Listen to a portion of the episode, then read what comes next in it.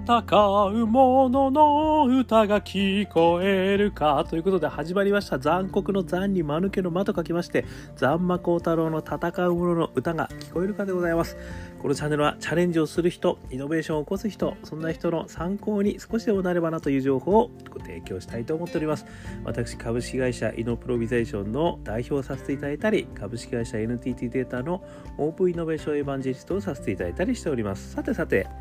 本日のお題でございますけれどもオープンイノベーション疲れに効くツボ45多分45だと思うんですけど。ということでですね、えー、外部人材活用でぶち当たる壁という話をですね、えー、させていただきたく思ってます。外部人材活用ですね、えー、これでぶち当たる壁というところですね、えお話ししてみたく思っております。まああのイノベーション組織においてはですねそういう意味ではあのなかなかねあの自分たちの会社の中にはイノベーションをやってきた人間がいないとかですね。あとは新規がやっぱりなかなかこう人材不足でさみたいなね、えー、いう話の中で外部のね方々を取ってくると。いうこともですね。まあこれも一つの大きな戦略としてはあの間違ってはいないしあの大いにねあのやっていいことだというふうには思うんですけども。まあこの時にですねなかなかあのうまくいかないねやっぱりいくつかの壁があると。いうことをですね私もあの、まあ、いろんな方から聞いていましてですねあの外部から来た人もですね外部に行った人もですねさまざ、まな方からあのいろんなお話を聞いてましてあのうまくいってる方、ね、なかなかうまくいかなかったなっていう方ねもう少しそこあったらいいのになみたいな話がありましたので、まあ、少しでもですねその外部活用人材、ね、の時のまあ、肝ですかね、えー、こういったところがですね少しでもあぶり出ればいいなということでお話をさせていただく思っております。まあですね3つ、あるというふうに考えてまして1つ目の壁がですねお客様の壁。それから2つ目がですね予算の壁。それから3つ目が風土の壁ですね。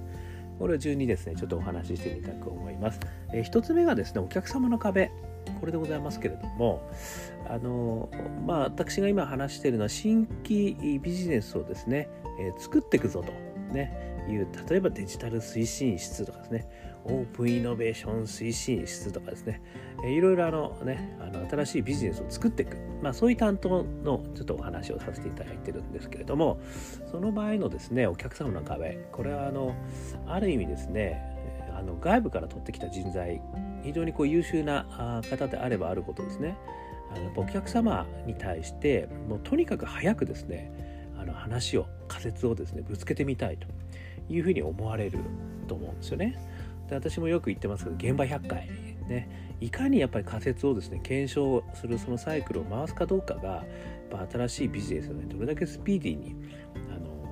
形作れるかといったポイントになるのでですね、まあ、そういう人材であればあるほどですねすぐにお客様、ね、対象となるお客様にね話を聞きに行きたいという話があると思うんですがこれがですねまた一つの壁になるんですよねこれね。まあ様々な企業があるとは思いますけれどもやっぱりその大きな企業の中ではですね既存の営業担当という方がいらっしゃるわけですよね。でその方々はですね既存の大きな仕事をそのお客様から頂いてるわけですよね。でそうするとですねなかなかですねなんかポットでのアイデアに見える、ね、営業担当から見てポットでのアイデアに見えるものをですねなんか自分の大事なお客さんにねあの聞きに行ってですねなんだかわけのわかんないことを聞きに来たんだけど何なのあれみたいなこと言われたくないと、ね、いうこともありますよね。またはその既存の営業の方がね今もう非常にあの微妙なさじ加減であとちょっとでいけるかどうかなんだっていう場合もあるしあとはあたまたねちょっと今クレームになってて合わない方がいいんだよみたいなね まあ既存のお客様であるほどねあのそういった事情が結構あるわけじゃないですか。でまあ営業担当の方はねそういう意味では非常にあのそれに命を懸けてるわけですから、まあ、できるだけ自分の仕事があるわけですからね自分の仕事を成功に導くためにあのあらゆる手段を尽くしてやってるわけで。まあ、そうするとですね横からわけのわかんないしかも外外人部隊じゃないわ外部からの人材がですねなんかちょっとこんなこと聞きたいですけどみたいなね来てもねちょっとねあほんとごめんちょっともうちょっと待ってもらえる？とかね言わついついね言っちゃうわけですねそうするとですねその外部から来た人はですねそのお客様に対してねなかなか検証作業ができないということでですねここがまたものすごいストレスがいきなり来てしまうわけですよこれね。まああのまあ、会社の組織においてはよってはですねそういう意味ではあのもうどんどん行けよと、であのいい関係だからと。でお客様だってねやっぱりそういったことをお互い様としてねあの向こうは向こうでこっちにかどんどん聞いてくるんだからどんどん聞きに行けよみたいなね。いう話がね通ってる会社はありますよね。そういった会社に人は行った人はあの幸せですね。そうなんですね。まあそういう会社ばかりではないですよ。まあ特に大企業の場合ですよね。やっぱり大きな仕事をもらっている場合ですよね。なのでまあそういった場合はですねあのまあ、いくつかやり方あるんですけどね、まあ、外部の人であればですね、行っちゃったっていう手もありますよね。すいません。ちょっと私まだ外部から来たばっかりなんで、本当すいませんでしょ、みたいな感じでね、行っちゃう。ね。あの、またはその親しい人じゃなくてもいいわけじゃないですか。だから逆にその親しい人じゃないところを狙って行っちゃう。ね。で、あの、こっそり行っちゃうってことだと思うんですけど。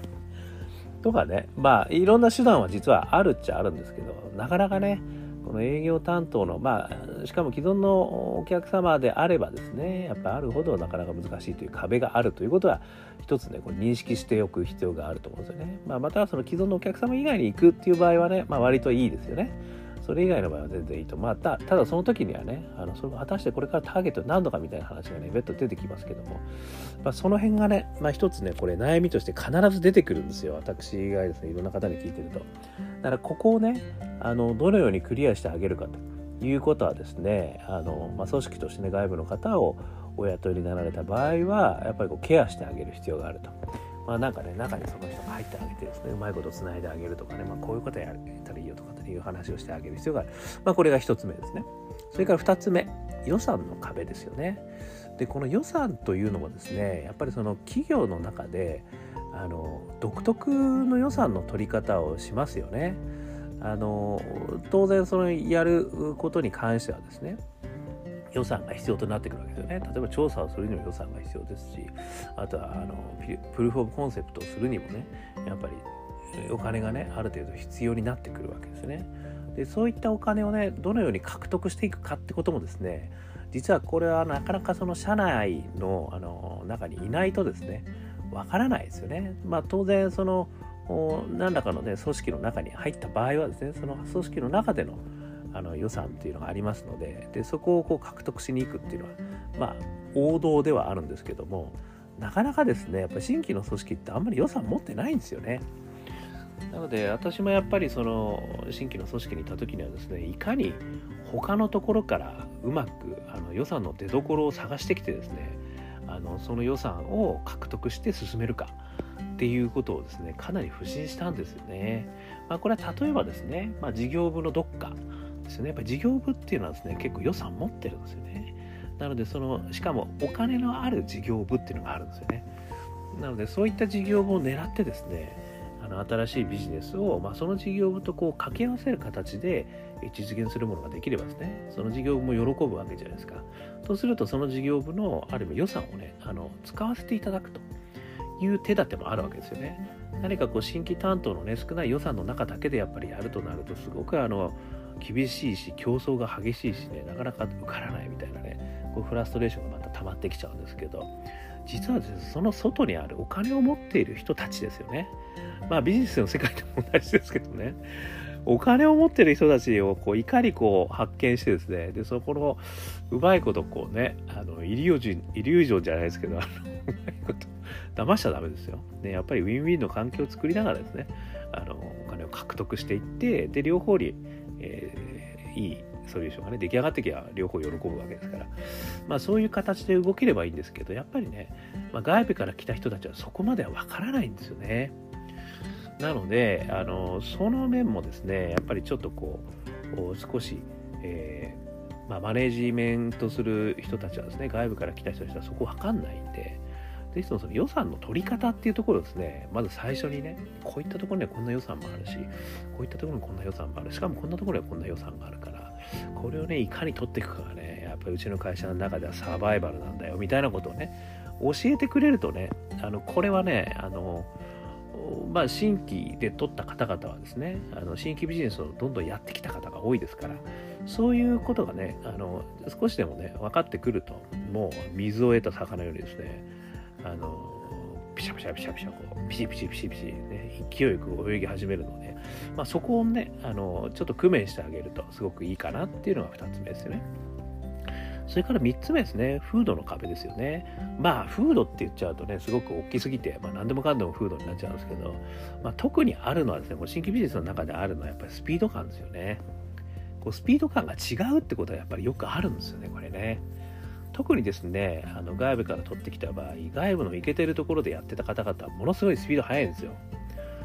ね、だからもうそのもうねあのもう1週間ぐらいでねビジネスモデルなんてもうバーンってできちゃってでお客さんにももう何回も聞いててね。で出来上がってきたらすぐ POC だみたいなね。で POC がもうすぐにあの、まあ、12ヶ月で終わっちゃったらすぐビジネス化ですみたいなね。いうこのスピード感ですよね。でそれでダメだったらすぐ次行きますみたいなね。このまあある意味私よく言うところの多産多死の構造ですよね。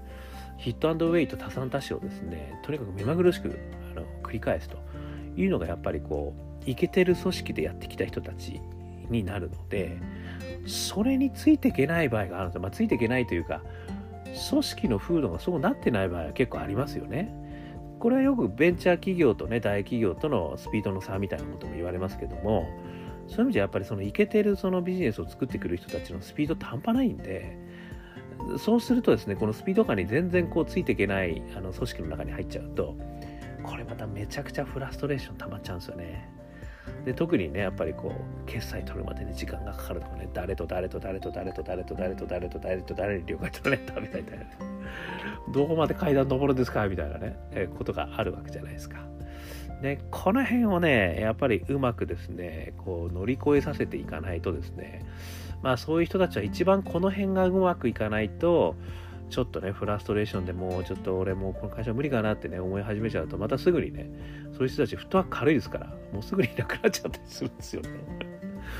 なので、そういうこう、いけてる人たちで、を取ってくることイコールスピードが速い。ね、これはもうかなりニアリーイコールの話になってくるので、そのスピードをどう確保するかと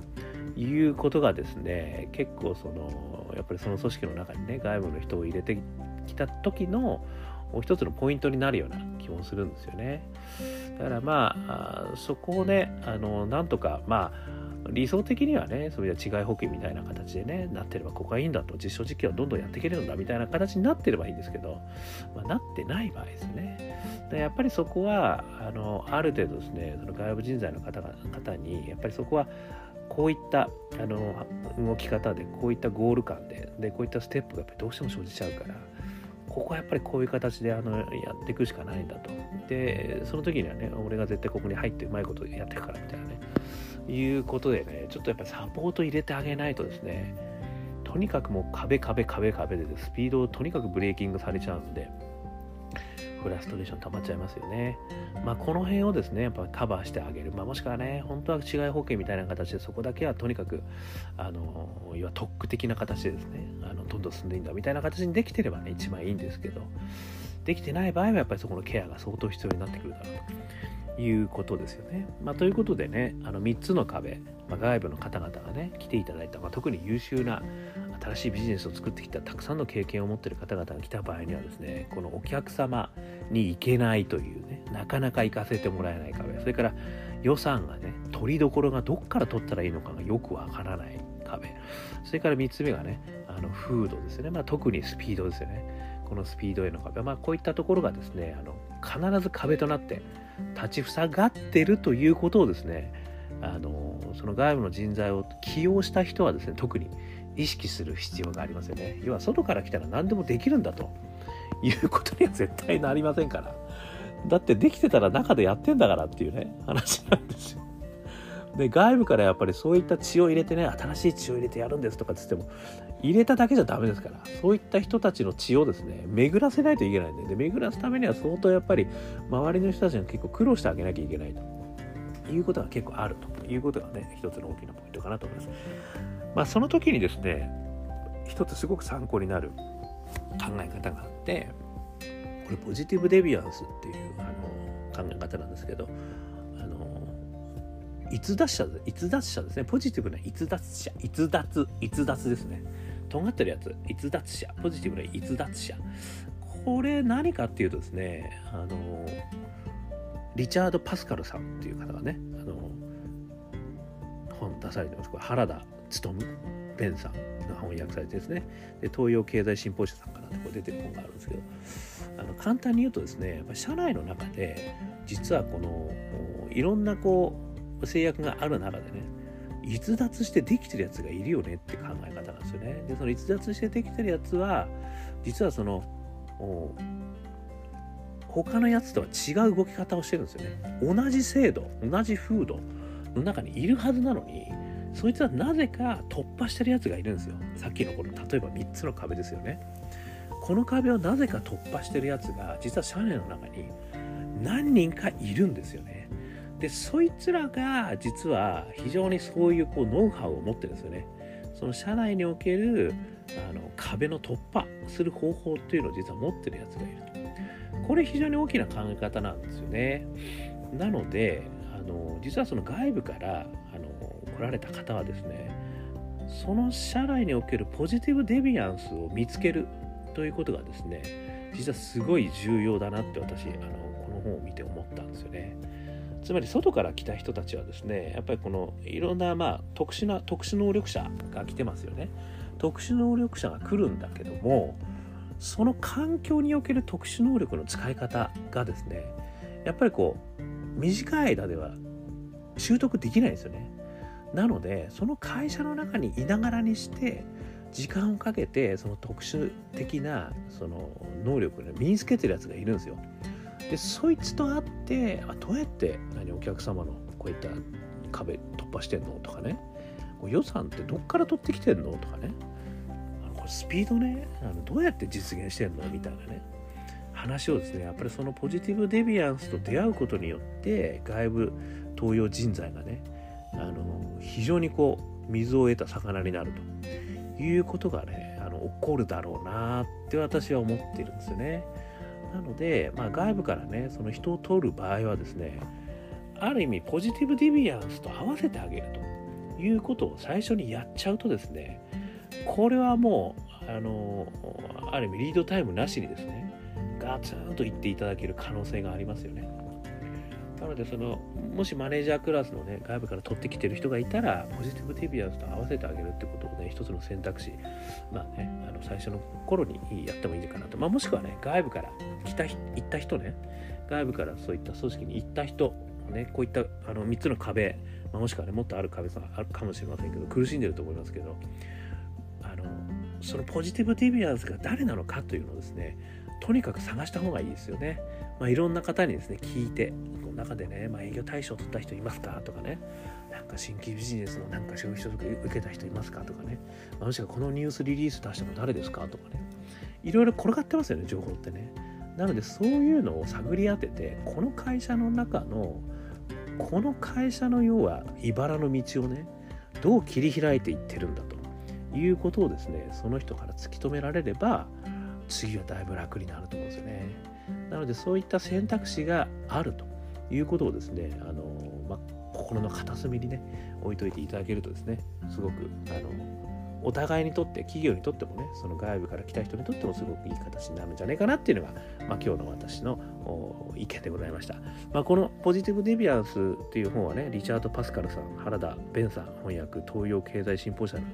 この本すごい面白い本なんでぜひぜひあの読んでいただければと思います。この本はね例えばそのベストプラクティスとかねいうこと外部に求めがちだけども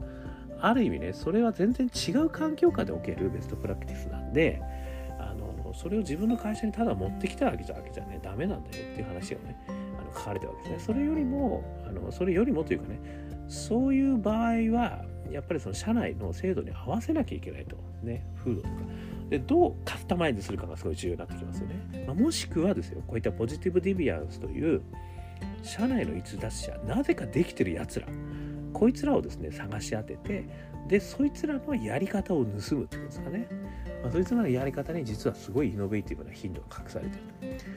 社内を変えるね頻度が隠されてる。まあいうことをねあの言われてる本なんでまあそういう意味じゃイノベーションをやられてる方はですねすごく参考になる本だと思いますのでぜひさあの見ていただければよろしいかなというふうに思います。ということで、えー、本日はですねオープンイノベーション図鑑に聞くツボ45ということですね。外部人材活用でぶち当たる壁ねお客様の壁。どうしてもお客様のところに行かせてもらえないと。これをどう打ち破るか。それから2つ目はね予算の壁。なかなか予算の獲得のルートがねよくわからない。それから3つ目がフードの壁、まあ、特にスピードね。こういったところが実現できないと。こういう壁にぶち当たるでしょうと。でそれぞれねもう自分一人でこう悩まずにですね、まあ、マネージャーの方もなんかうまくいかねえなと思わずに、まあ、ポジティブデビアンス的な人をですね見つけてでその人にそれぞれのノウハウをねあのそれぞれのノウハウのスペシャリストも多分いると思うんででそれを内部にこうインプットしていくことによって外部の方々がね水を得た魚のように働いていただくと。いうことも一つあるんじゃないですかねっていうようなお話をさせていただきました。ということでこのチャンネルはですねこんな形であの、まあ、イノベーションやる人チャレンジをする人そういう人たちにね少しでも参考になるようなお話ができればなということでお話しさせていただいております。えー、もしよかったらね、えー、いいねね、それからあの毎日配信してますので、えー、登録、ね、それからあの友達にも聞かせてあげたいなと思ったらシェア、ね、それからなんかコメントしてあのなんかちょっとまた対談しましょうよとかね意見交換しましょうみたいなことあったらコメント。と いうことで。なんか反応していただけるとね私が喜びますということでございまして。まあねあの少しでも皆さんとねスパイラルアップしていければというふうに思ってますのでまたぜひぜひ聞きに来てくださいませ。今日も聞いていただきましてどうもありがとうございました。それでは皆様頑張りましょう。